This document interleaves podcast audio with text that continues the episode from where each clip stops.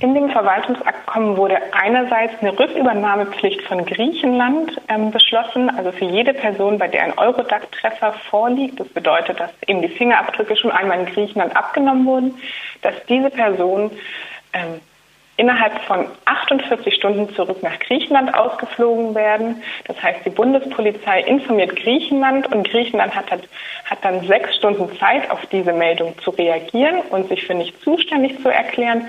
Und wenn sie das nicht tut, ähm, genau, werden die Personen innerhalb von 48 Stunden zurück nach Griechenland geflogen.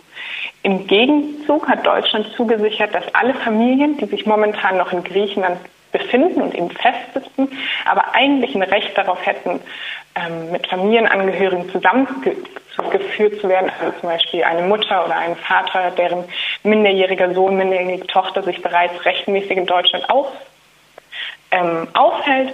Ähm, genau, dass diese Familien eigentlich haben sie ein Recht darauf, nach Deutschland übergeführt zu werden. Ähm, und in diesem Verwaltungsabkommen wurde jetzt eben vereinbart, dass diese Rechte auch tatsächlich umgesetzt werden, dass diese Personen also innerhalb von zwei Monaten tatsächlich auch nach Deutschland reisen dürfen, obwohl sie das Recht schon die ganze Zeit hatten. Dabei soll allerdings eine Deckelung gelten, dass also nur 600 Personen pro Monat nach Deutschland überführt werden. Genau, das sind die zwei großen Punkte. Also erstens, dass jede Person innerhalb von 48 Stunden nach Griechenland zurückgeschickt werden und im Gegenzug, dass Familien, die eigentlich ein Recht darauf hätten, nach Deutschland zu reisen, auch tatsächlich nach Deutschland reisen dürfen. Dieses Abkommen wird von Expertinnen und Experten als rechtswidrig kritisiert. Warum?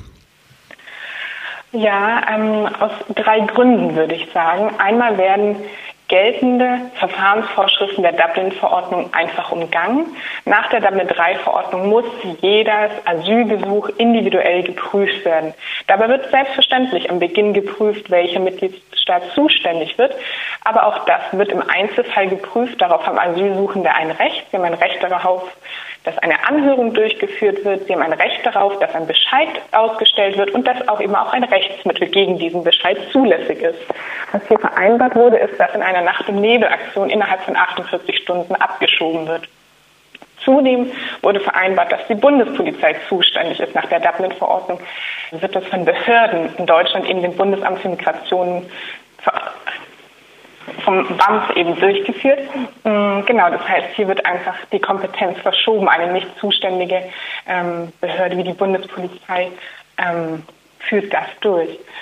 Zweitens wird eine Nicht-Einreise konstruiert, was juristisch auch äußerst fragwürdig ist. Denn wer nach dem Aufenthaltsgesetz in Deutschland eine Grenze überschritten hat, ist wohl nach europäischem wie nach deutschem Recht eingereist. Eine Ausnahme ist nur das im Flughafen. Im Flughafen ist es eben nicht so, dass wenn man aus dem Flugzeug aussteigt, man sich sofort juristisch auf deutschem Boden befindet. Aber an den Binnengrenzen innerhalb des Schengen-Bereichs ist das anders. Das heißt, hier hat Horst Seefer, Seehofer gewolltes Recht außerhalb des wirklichen Rechts, des wirklich geltenden Rechts geschaffen. Zudem basiert dieses Verwaltungsabkommen auf Grenzkontrollen die auch europarechtswidrig sind, als Horst, Seehofer, die, Horst Seehofer diese Grenzkontrollen Mitte Oktober verlängert hat bis Mai 2019, erklärte er, dass die Voraussetzung für das Aufheben nicht vorliegen würde. Dabei verdreht er komplett die Tatsachen. Regel ist, dass im Schengen-Raum keine Grenzkontrollen gelten, wenn sie verhängt werden was nur für maximal drei Jahre möglich ist, muss eine Ausnahmesituation vorliegen.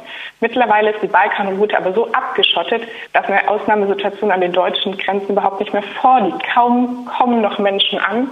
Das heißt, Horst Seefer kann von keiner Ausnahmesituation ausgehen und genau verdreht hier Europa rechtswidrig das Ausnahme, ähm, das Regelausnahmeverhältnis.